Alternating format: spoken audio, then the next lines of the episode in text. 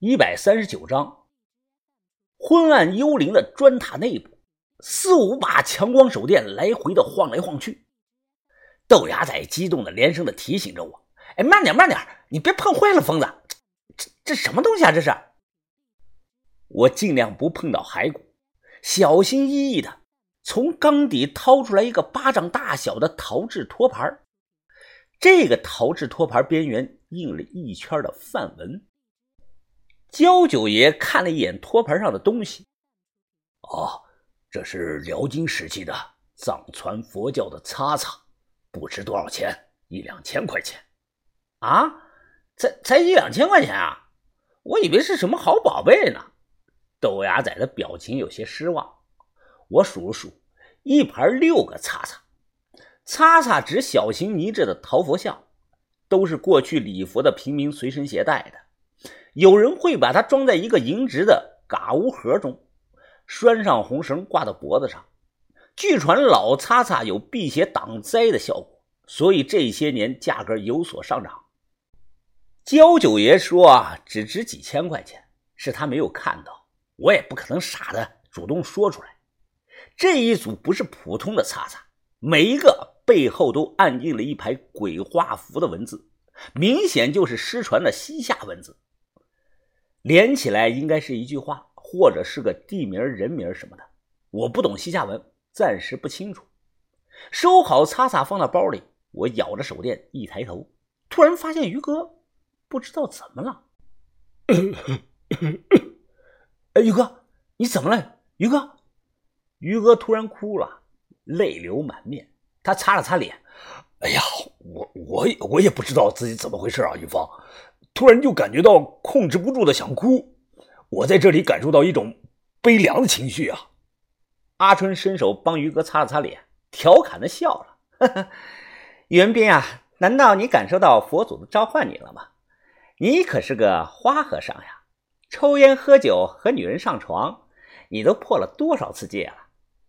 于哥慌忙的移开阿春摸自己脸的手：“啊，罪过罪过！哎，你不要乱说！”我早已经还俗了，不是佛门中的人了。自打进入到这座石塔，把头一直皱着眉头，话很少。这时把头舒了口气，他指着陶缸中坐的白骨：“我知道了，他是崇宗时期的西夏国师，鬼名司能大和尚。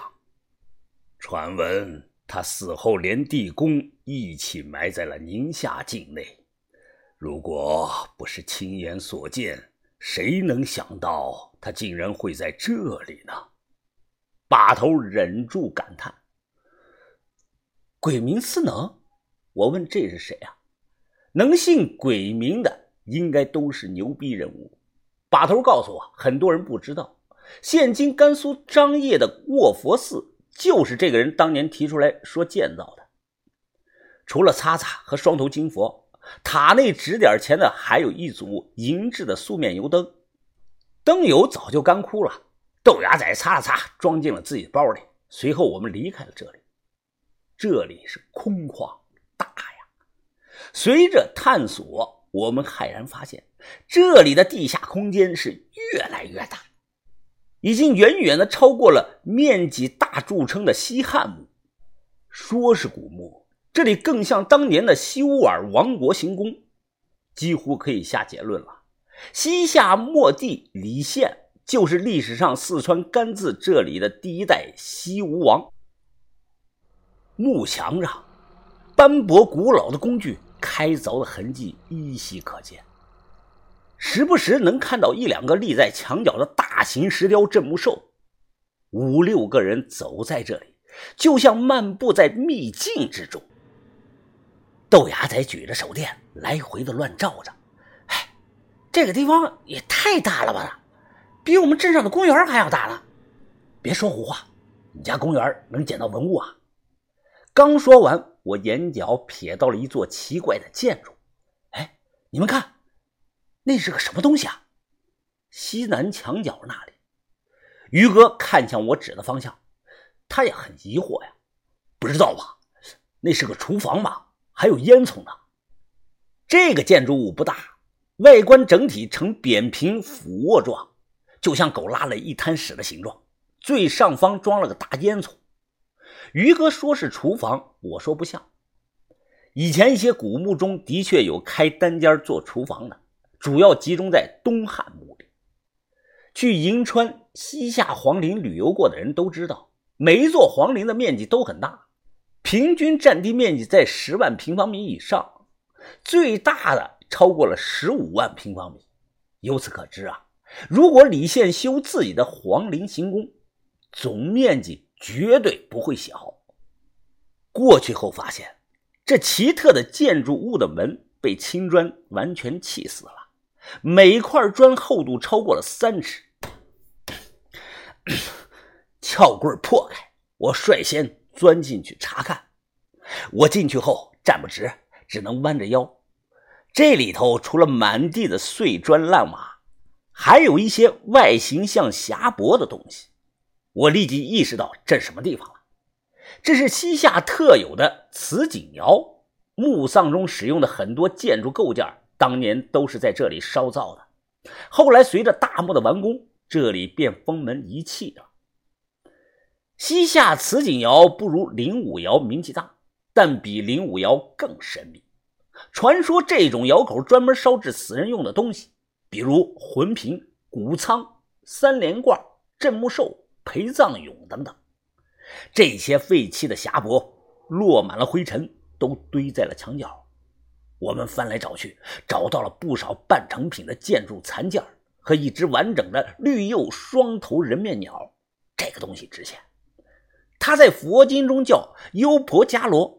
算是西天妙音鸟的跟班小弟，我有些激动。这个东西都有啊！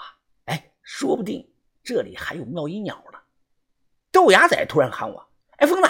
哎，疯子，疯子，你快来看这个！最底下有个匣钵，非常的大，看起来是又大又厚，比其他的大上了三倍都不止。这种大匣钵在古代可能是用来烧制特制的东西。翻开以后，打开啊！我猛地看了，吓了一大跳，都吓得我后退了两步。